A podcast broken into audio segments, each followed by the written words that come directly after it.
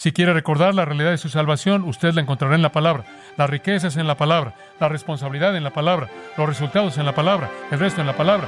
Y sus revelaciones y manifestaciones de Dios deben ser aquello que coincide con la palabra.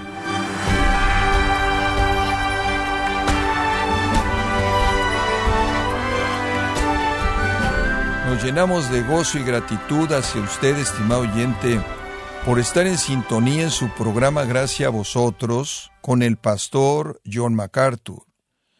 Por ocultar a familias judías en su casa, Cory ten Boom soportó diez meses en tres campos de concentración. Cuando terminó la Segunda Guerra Mundial y fue liberada, Cory había perdido a cuatro miembros de su familia, a su padre, una hermana, un hermano y un sobrino. La guerra pudo haberse llevado a su familia, pero no perdió su confianza en Dios. Corri dijo, Nunca tengas miedo de confiar un futuro desconocido a un Dios conocido. Fin de la cita. Pero, estimado oyente, ¿cómo mantiene usted esta misma confianza frente a la incertidumbre del futuro? Bueno, el día de hoy, el pastor John MacArthur, en la voz del pastor Luis Contreras, nos enseñará que el creyente encuentra su confianza en las promesas que han sido reveladas en la palabra de Dios, en la serie, recordando lo que no hay que olvidar, en gracia a vosotros. Ahora veamos de regreso segundo de Pedro, capítulo 1, y solo quiero cerrar el capítulo brevemente en el tiempo que queda. En el versículo 12 tenemos la clave que abre el capítulo. Por esto, yo no dejaré de recordaros siempre estas cosas. ¿Qué cosas? Las cosas antes de este versículo y las cosas después de este versículo. Todo el capítulo es una lista de cosas que nunca debemos olvidar, aunque ya las sepamos y estemos confirmados en la verdad presente, a menos de que continuemos ejercitando nuestras mentes y ejercitando nuestras voluntades en esas cosas, se van a resbalar de nuestro alcance. ¿Qué debemos recordar? Versículo 12. Debemos recordar estas cosas. ¿Qué cosas?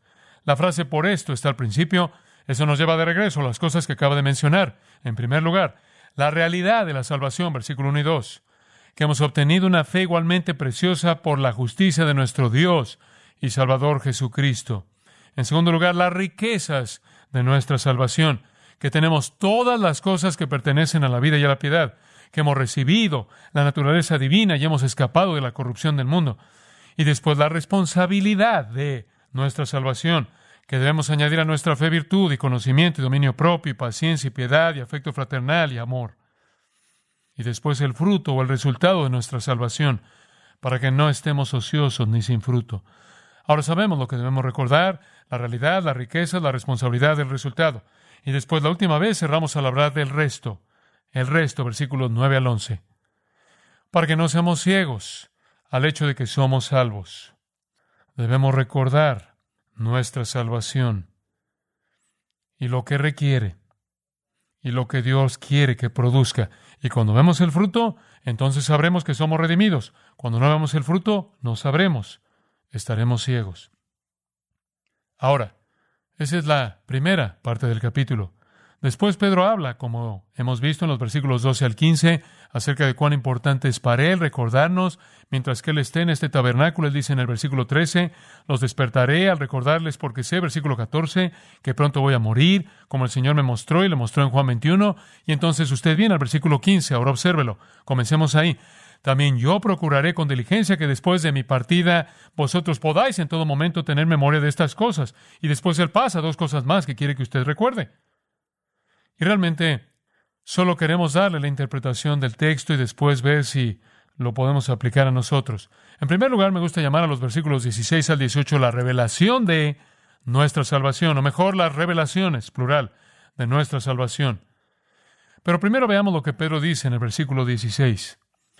Porque no os hemos dado a conocer el poder y la venida de nuestro Señor Jesucristo siguiendo fábulas artificiosas, sino como habiendo visto con nuestros propios ojos su majestad. Ahora esta es una afirmación tremenda. El tema principal entre la gente a la que Pedro le está escribiendo es la segunda venida. Han entrado falsos maestros y han dicho que no hay segunda venida, Cristo no va a regresar, no va a ser como ustedes dicen. Nunca habrá una segunda venida, nunca habrá un juicio de la tierra. Sabemos eso, ¿no es cierto? Debido al capítulo 3, versículo 3. Burladores andando según sus propias concupiscencias, diciendo, ¿dónde está la promesa de su advenimiento? Porque desde el día en que los padres durmieron, todas las cosas permanecen así como desde el principio de la creación. Nada jamás va a cambiar, no hay segunda venida. ¿Por qué creen esto? Y Pedro entonces entra en su tema exactamente aquí. Dice, cuando les hemos dicho cosas acerca del poder y la venida de nuestro Señor Jesucristo, no hemos seguido alguna filosofía, alguna historia engañosa, falso, humanamente inventada. Les estamos hablando de la segunda venida porque la hemos visto con nuestros propios ojos. Ahora esa es una afirmación bastante sorprendente. Dice usted francamente, creo que te excediste, Pedro. ¿Cómo puedes ver la segunda venida cuando ni siquiera ha pasado? ¿De qué estás hablando? ¿El poder y la venida del Señor Jesucristo ha sido un testigo ocular de su majestad en gloria venidera? Es correcto. No les estoy diciendo algo de segunda mano. Les estoy diciendo algo que yo mismo he experimentado como testigo ocular. Bueno, ¿cuándo viste eso? Regresemos a Mateo 16 y descubrámoslo. Y vamos a regresar a cuando Pedro caminó con Jesús sobre la tierra. Y de regreso a Mateo 16, versículo 24. Ahora Jesús es muy urgente en lo que dice aquí a sus discípulos. Él quiere que estén comprometidos con Él. Y entonces dice, quiero que te niegues a ti mismo, tomes tu cruz y me sigas. Si vas a tratar solo de preservar tu vida, acolchonar tu propia silla, ponerte cómodo en este mundo, la vas a perder. Pero si estás dispuesto a perder tu vida por causa de mí, la hallarás. Si solo quieres ganar al mundo entero, perderás tu alma. Si estás dispuesto a perder el mundo, ganarás tu alma para siempre. En otras palabras, ordena tus prioridades espirituales. ¿Por qué? Versículo 27. Porque el Hijo del Hombre vendrá en la gloria de su Padre con sus ángeles y entonces pagará a cada uno conforme a sus obras. En otras palabras, Él dice, ordena tu vida porque Jesús va a regresar y recompensarte. Más vale que te asegures de que estás listo para recibir una recompensa en lugar de juicio. Entonces el versículo 27 presenta la segunda venida. Ahora véalo. Él vendrá en la gloria de su Padre. ¿Qué es eso? Juan 1.14. Y aquel verbo fue hecho carne y habitó entre nosotros y vimos su gloria, gloria como del unigénito del Padre. ¿Qué es eso? La gloria del Padre es la plenitud de la deidad, eso es todo. Dios es Dios y Dios es Dios manifiesto en gloria. Y eso simplemente está diciendo que Cristo es la gloria de Dios. Y dicha gloria ahora en su humanidad está velada, ¿verdad? Pero algún día vendrá en gloria radiante completa. Más adelante en Mateo 24 y 25 nos habla de esto. Cómo Él viene en gloria completa radiante. Viene un día cuando Él hará a un lado el velo de su carne y no más humillación, sino glorificación. Dice usted, hombre, es emocionante pensar en eso. Y después Jesús hizo una afirmación que debió haber sido simplemente tan emocionante que no podían haberla creído. Él dijo, hay algunos de los que están aquí que no gustarán la muerte hasta que hayan visto al Hijo del Hombre viniendo en su reino. Algunos de ustedes ni siquiera van a morir antes de que vean a Cristo en gloria de segunda venida. Ahora usted dice, espera un minuto. Tendrán que tener dos mil años de edad si Él viniera ahora? ¿Cómo es posible que ellos pudieran vivir para ver la segunda venida? Algunos de ustedes que están de pie aquí van a ver al Hijo del Hombre viniendo en su reino. Espera un minuto. ¿Cómo puede ser? Bueno, tiene que ir al capítulo 17. Y por cierto, los tres evangelios sinópticos, Mateo, Marcos y Lucas, tienen este mismo texto como los versículos 27 y 28 y los tres lo siguen con el mismo incidente que está en el capítulo 17, mostrando que sin duda este es el cumplimiento de esa afirmación en el versículo 28. Seis días después, y ninguno de ellos había muerto en esos seis días. No todos los que estaban de pie ahí, no todos los discípulos, pero algunos de ellos. Seis días después, ¿cuáles? Jesús tomó a Pedro, Jacobo y Juan su hermano y los llevó aparte a un monte alto. ¿Y qué vieron? Versículo 2. Y Jesús se transfiguró Él fue metamorfizado, Él fue transformado, Él fue cambiado, Él fue alterado delante de ellos. Totalmente transformado. ¿Y cómo? Resplandeció su rostro como el sol. Él jala y abre el velo de su carne y lo vieron en gloria resplandeciente completa. El tipo de gloria que Él manifestará en su segunda venida. Este es un adelanto y de hecho el cumplimiento del versículo 28. Vieron al Hijo del Hombre en la gloria esencial que tendrá cuando venga en su reino. Y aquí, versículo 3, hombre, qué cosa tan fabulosa debió haber sido eso. Les aparecieron Moisés y Elías hablando con él. Y claro, Pedro habló, naturalmente. Y le dijo a Jesús, Señor, bueno es bueno para nosotros que estemos aquí. Esto es fabuloso. ¿Sabe usted lo que él estaba diciendo? No dejes que pare, no dejes que termine. Esto es fabuloso. Mientras él aún hablaba, versículo 5, una nube de luz los cubrió y aquí una voz desde la nube que decía, Este es mi Hijo amado en quien tengo complacencia a el oíd. Al oír esto los discípulos se postraron sobre sus rostros y tuvieron gran temor. De pronto el gozo de Pedro se convirtió en temor total cuando oyó la voz de Dios. No puedo imaginarme cómo debe ser la voz de Dios, pero estoy seguro de que yo tendré una reacción parecida. Versículo 7, me encanta esto. Jesús se acercó y los tocó y dijo, levantaos y no temáis. Alzando ellos los ojos, a nadie vieron, sino a Jesús solo. Se acabó, así de rápido como había comenzado. Pero Pedro había visto con sus propios ojos, Jacobo había visto con sus propios ojos, Juan había visto con sus propios ojos el poder y la gloria de Jesús en su manifestación de segunda venida. Un adelanto personal resplandeciente de la gloria de la segunda venida. Permítame hacerle una pregunta. ¿Usted cree que en algún punto Pedro olvidó eso? Difícilmente. Realmente no creo que olvidó eso jamás. Y entonces usted ahora regresa a segunda de Pedro y tiene una idea de lo que está hablando. Él dice, no hemos seguido fábulas artificiosas cuando les dimos a conocer el poder y la venida de nuestro Señor Jesucristo. Fuimos testigos oculares de su majestad. Bueno, ¿cuándo fue eso? Digo, ¿cuándo viste eso? Pues cuando Él recibió de Dios Padre honra y gloria, le fue enviada desde la magnífica gloria una voz que decía, este es mi Hijo amado en el cual tengo complacencia. Bueno, ¿cuándo fue eso? Bueno, nosotros oímos esta voz enviada del cielo cuando estábamos con Él en el Monte Santo. Como puede ver, Pedro dice que tuve esta experiencia personal. Pedro jamás olvidará porque Dios se manifestó a sí mismo de una manera tan increíble. Él no podía olvidar jamás. Juan tuvo lo mismo, y Juan escribió en 1 de Juan 1.1 lo que hemos visto, contemplado, oído y palparon nuestras manos tocante al verbo de vida, esos anunciamos. No estoy hablando de segunda mano, yo vi a Cristo, toqué a Cristo. Pablo dice lo mismo en Gálatas, él dice, no recibí mi evangelio de ningún hombre, ni siquiera lo recibí de las personas en Jerusalén, lo recibí de Jesucristo mismo. En otras palabras, Pedro dice, me acuerdo, me acuerdo de la revelación de Dios para mí en mi propia vida. Ahora, ¿cómo es que eso, o cómo se puede aplicar eso a nosotros? Creo que Dios hace todo lo posible por ayudarnos a recordar, a revelarse a sí mismo con tanta frecuencia en nuestras vidas, que realmente nunca podemos olvidar.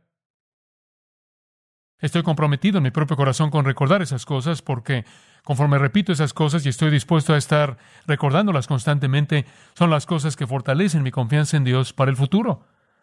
La gente dice, bueno, ¿crees que esta iglesia puede seguir creciendo? ¿Crees que puedes alcanzar al mundo con misiones? ¿Crees que vamos a tener, vamos a tener suficiente dinero para construir un edificio nuevo y todo este tipo de cosas? ¿Crees que estas cosas van a pasar? ¿Sus escuelas van a crecer y expandirse?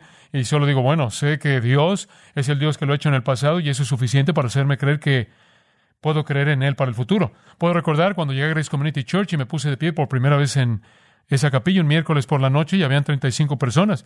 Y he visto lo que Dios puede hacer mediante el poder de su palabra y su espíritu. Escojo recordar eso. Pero dice, recordaré la revelación de Dios en mi vida. Espero que usted recuerde lo que Él ha hecho. Pero hay algo mejor que eso, que usted debe recordar, y esa es la clave en el versículo 19, el recurso de su salvación. Y este es el meollo de todo eso. Esto es lo que hace que todo suceda. Usted no puede recordar la realidad de su salvación, no puede recordar su riqueza, no puede recordar la responsabilidad, no puede recordar el resultado, no puede recordar el resto, y ni siquiera puede estar seguro de la revelación a menos de que conozca cuál es el recurso. Y el meollo está en el versículo 19. Tenemos una palabra más segura, más segura que la experiencia, es la palabra de Dios. Versículo 20 es la escritura. No olviden la escritura. No olviden la palabra de Dios. Tenemos una más segura, más segura, escuche, que una manifestación personal de Dios, más segura que una transfiguración en un monte. ¿Por qué? Porque usted no puede siempre creer en sus sentidos. Y usted no siempre puede creer en sus experiencias. Y sus experiencias tienen que ser aclaradas por la verdad bíblica. Y si quiere saber que hay una segunda venida, Está bien si ha tenido una revelación personal de Dios en su vida, pero una mejor prueba de eso es que la Biblia lo dice. La Biblia lo dice. Tenemos una palabra más segura de profecía, y aquí le está hablando de la profecía de la segunda venida. Hay una palabra más segura. Observe cómo este versículo debe ser leído, a la cual hacéis bien en estar atentos, y después usted salta al final en vuestros corazones. Usted presta atención a la palabra más segura, usted se acuerda de la palabra más segura, y las palabras que están en medio, por cierto, son en paréntesis. La afirmación, como una antorcha que alumbra en lugar oscuro hasta que el día esclarezca y el lucero de la mañana salga, es un paréntesis. Simplemente coloque un paréntesis alrededor de esa afirmación. Tenemos una palabra profética más segura y hacemos bien en estar atentos en nuestros corazones. El versículo 19 es una declaración tremenda. La palabra segura ahí es la palabra para cierta, la palabra para firme, la palabra para fuerte, la palabra que es usada antes en el capítulo para referirse a raíces fuertes, firmes. Si usted va a defender la segunda venida o cualquier otra verdad, la va a defender a partir de la palabra de Dios. Este es el mejor lugar. La Biblia lo dice. Y después me encanta este paréntesis. Debe escuchar la Biblia como una antorcha que alumbra en lugar oscuro, hasta que el día esclarezca y el lucero de la mañana salga. ¿Sabe usted qué es el día esclarezca? Ese es el reino de Cristo. ¿Sabe usted quién es el lucero de la mañana? Ese es Cristo mismo. Apocalipsis 22, 16 nos dice eso. Y entonces Él está diciendo esto. Hasta que el día comience, hasta el amanecer del día milenial, el día cuando Cristo venga, deben ver la palabra como un hombre en oscuridad total ve una luz. Hay oscuridad a nuestro alrededor y la única luz es la palabra. Y entonces hace bien en estar atento, como lo haría una luz brillando en un lugar totalmente oscuro. Y usted continuará estando atento a la palabra hasta que el día empiece. Y amados, cuando el reino milenial venga y el lucero de la mañana salga y entremos al reino eterno de Jesucristo, ya no necesitaremos la palabra de Dios porque conoceremos como somos conocidos. Tendremos la plenitud del conocimiento. Y después me encanta esto. Él dice, puedes tener confianza en esta palabra más segura, versículo 20, cuando entiendes primero esto, que ninguna profecía de la Escritura, observe cómo traduzco esto, es de ningún origen privado. Así debe ser leída. Él no está hablando de cómo interpreta usted la Escritura, él está hablando de la fuente de ella. De tal manera que Pilusis es mejor vista como un origen. Por cierto, la palabra no está en ningún otro lugar del Nuevo Testamento en esa forma. Entonces es una palabra única. Y el contexto respalda el hecho de que está hablando de origen, no de interpretación, porque en el siguiente versículo él habla de cómo se originó, porque nunca la profecía fue traída por voluntad humana o de un hombre, sino que los santos hombres de Dios hablaron siendo inspirados por el Espíritu Santo. Ahora observe cómo resumimos este texto. Recuerde la palabra de Dios, la cual es la palabra más segura. Corra ella como una luz en medio de la oscuridad.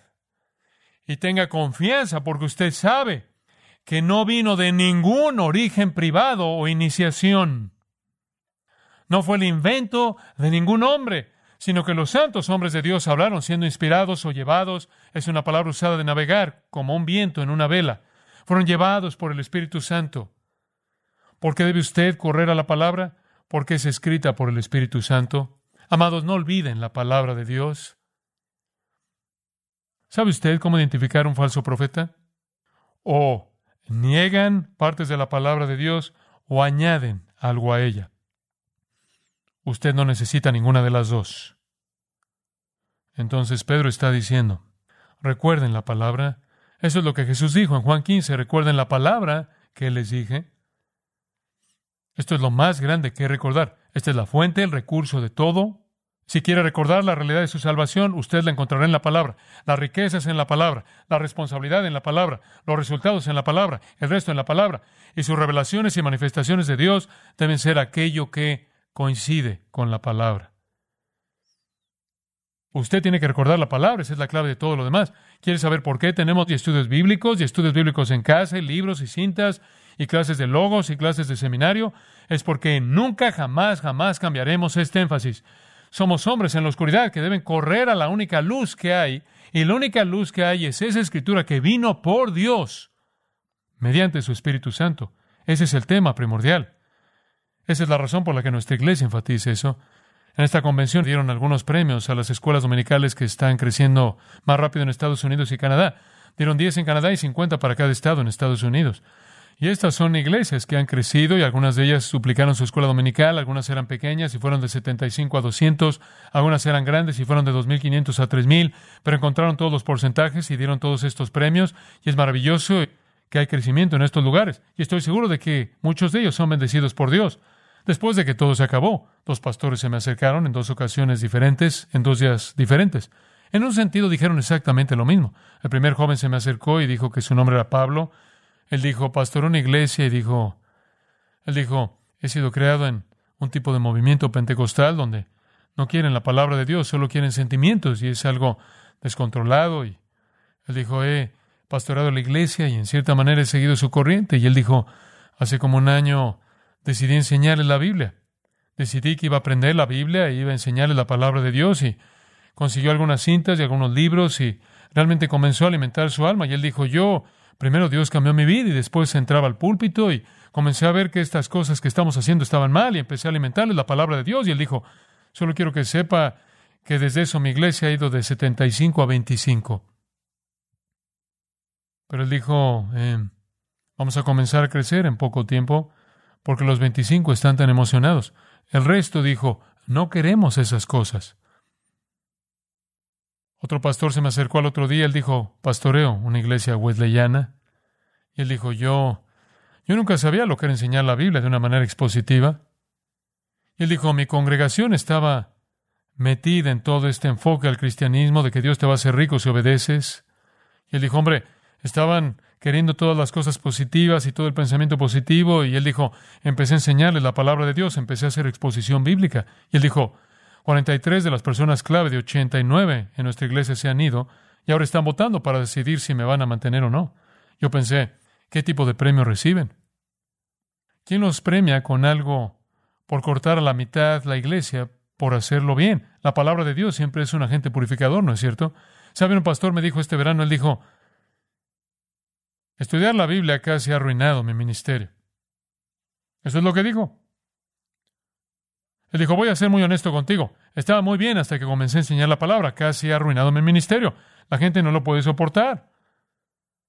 Después sonrió y dijo, pero seguro que es glorioso saber que estás obedeciendo a Dios. El segundo hombre con quien hablé ayer, él dijo, ¿estoy haciendo lo correcto aunque se vayan? Yo dije, bueno, ¿Qué les estás enseñando? Y hablamos y dije, sí, creo que estás haciendo lo correcto. Solo creo que quizás el Señor está purificando las tropas y cuando lo bajes a lo que debe ser, realmente va a crecer. Él dijo, bueno, eso espero. Él dijo, ¿podré escribirte y quizás me podrías animar conforme avanzo? Le dije, nunca había nadie en medio de un ministerio de iglesia que cambió a realmente enseñar la palabra de Dios de una manera positiva, que no perdió a personas, porque algunas personas simplemente no tienen el apetito para oír eso, van por un camino que es muy diferente. Alguien debe darle a esos hombres un premio simplemente por ser fieles en enseñar la palabra. Recuerden la palabra, amados, con un sentido de urgencia. Cuando todo está resumido, Pedro dice, capítulo 3, versículo 18, Creced en la gracia y el conocimiento de nuestro Señor y Salvador Jesucristo. A Él gloria, ahora y hasta el día de la eternidad. Amén. ¿Y dónde estamos? Creciendo en conocimiento. ¿De dónde lo obtiene? De la palabra de Dios es el recurso para todo. Amados, estoy comprometido en los años venideros como en los años pasados con hacerlo recordar más que nada la palabra de Dios y a partir de recordar eso vendrán todas las otras cosas que usted nunca debe olvidar.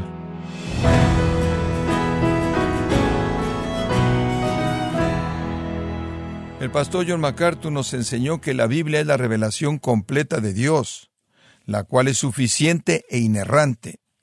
Esto en la serie Recordando lo que no hay que olvidar, aquí en gracia a vosotros. Estimado oyente, queremos recomendarle el libro Ante el trono de la gracia, el cual contiene una colección de oraciones que han sido oradas por John MacArthur con el propósito de preparar los corazones de su congregación para la predicación de la palabra. Adquiéralo en la página de gracia.org o en su librería cristiana más cercana. Recordándole también que puede descargar los sermones de esta serie recordando lo que no hay que olvidar, así como todos aquellos que he escuchado en días, semanas o meses anteriores, animándole a leer artículos relevantes en nuestra sección de blogs, ambos en gracia.org. Si tiene alguna pregunta o desea conocer más de nuestro ministerio, como son todos los libros del pastor John MacArthur en español, o los sermones en CD que también usted puede adquirir, escríbanos y por favor mencione la estación de radio por medio de la cual usted nos escucha en gracia a vosotros. Es importante conocer no solo el país y ciudad de donde usted nos escucha, sino también la radio. Para quienes contactan nuestro ministerio por primera vez, pueden solicitar una copia del mensaje de promoción sin costo alguno, un mensaje por oyente únicamente. Si usted vive en los Estados Unidos o Puerto Rico, escríbanos a Gracia Vosotros, P.O. Box 4000 Panorama City, California 91412. O puede escribirnos a través del siguiente correo electrónico radio arroba gracia.org. Bueno, en nombre de John MacArthur y el personal de este organismo, queremos darle las gracias por su tiempo y sintonía y queremos pedirle que no deje de orar por este ministerio como también por la estación de radio por la cual usted nos escucha de lunes a viernes. Este es su amigo Miguel Contreras, invitándole a sintonizar nuestra próxima edición para que juntos continuemos desatando la verdad de Dios un versículo a la vez. No se lo pierda, aquí en Gracia a Vosotros.